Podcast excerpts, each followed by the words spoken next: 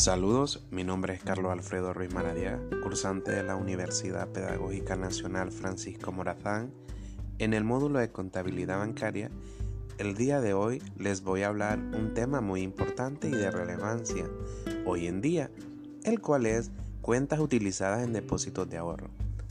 Pues bien sabemos que los depósitos de ahorro se efectúan en dinero en efectivo, cheques, transferencia, cargos por intereses ganados, etc Generalmente se involucra el siguiente personal, gerente de caja, cajero general o cajero de reserva, supervisores de caja, cajero de ventanilla. Esta clasificación varía de acuerdo a las políticas de cada institución.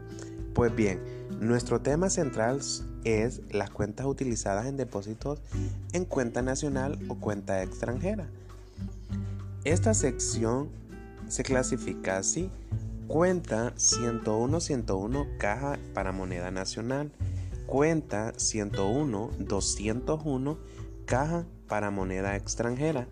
Cuenta 101-104 cheques por compensar. Cuenta 105-101 sucursales.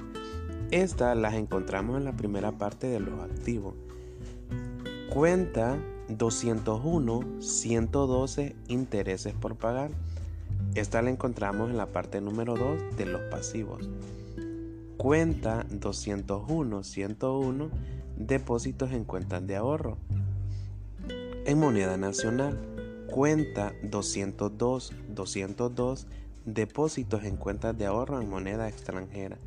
Esta la encontramos de igual manera en la segunda parte de los pasivos exigibles a término. Cuenta 601-101 intereses. Esta la encontramos en la parte número 6 de los estados de resultados en gasto financiero, pues estas son las cuentas a utilizar para los depósitos en moneda extranjera y moneda nacional. Pues bien, en las operaciones de depósito de ahorro devengan intereses mismos que son pactados en las instituciones financieras sin embargo, el Banco Central está facultado para regular estas tasas. También conocemos lo que son el depósito de ahorro o cuentas de ahorro. Los depósitos de ahorro es aquel tipo de depósitos que se consigna en entidades financieras que tienen entre sus actividades la captación de fondos y los mismos se mantienen en poder y a disposición de dicha entidad por periodos más largos que los depósitos a cuenta corriente. Los depósitos de ahorro son los cuales pueden abrirse por cantidades que son diferentes para los diversos bancos y que pueden ser muy pequeñas para alguno de ellos. Los dueños de esta cuenta pueden depositar y retirar dinero cuando lo deseen, a diferencia de los depósitos de ahorro a cuentas de ahorro. Los pasos a seguir para la apertura de una cuenta de ahorro son los siguientes. El cliente solicita la apertura de la cuenta de ahorro. Paso número 1. El gestor comercial ingresa los datos del cliente y realiza el formulario de datos o encuestas del cliente. Paso número 2. El gestor comercial registra la firma del cliente en el sistema. Paso número 3. El gestor comercial imprime el contrato, solicita la firma y entrega la libreta. Paso número 5. El cliente se dirige a la caja donde registra los datos y emite y registra el comprobante de depósito. Paso número 5. Se le entrega al cliente la libreta de ahorro con el respectivo depósito de apertura. Paso número 6. En el paso número 4 el gestor comercial imprime el contrato, solicita la firma y entrega la libreta, ¿verdad?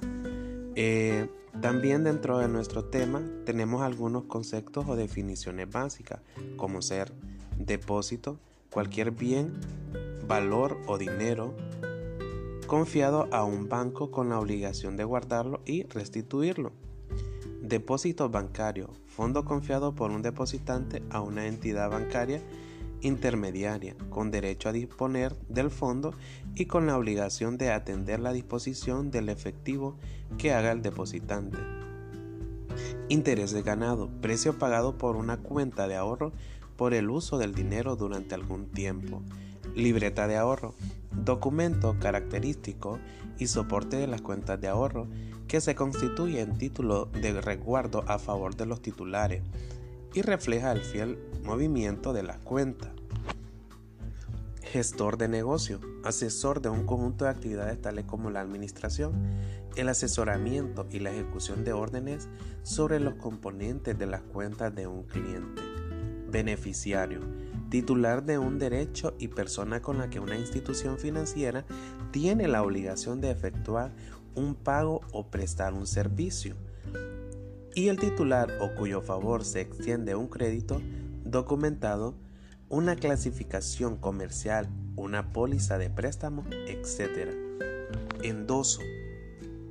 Cesión de la propiedad de algo y fórmula escrita al dorso de un documento de crédito a través de la cual se traspasa su propiedad y acto por el cual el tenedor de un efectivo transfiere su propiedad a un tercero. Pues bien, este ha sido nuestro tema, ¿verdad? De suma importancia para lo que es nuestro diario vivir, las cuentas utilizadas en los depósitos de, eh, las cuentas utilizadas en los depósitos de ahorro en cuenta nacional o cuenta extranjera. Esperando sea de mucha utilidad, se despide de ustedes Carlos Alfredo Ruiz Malaria.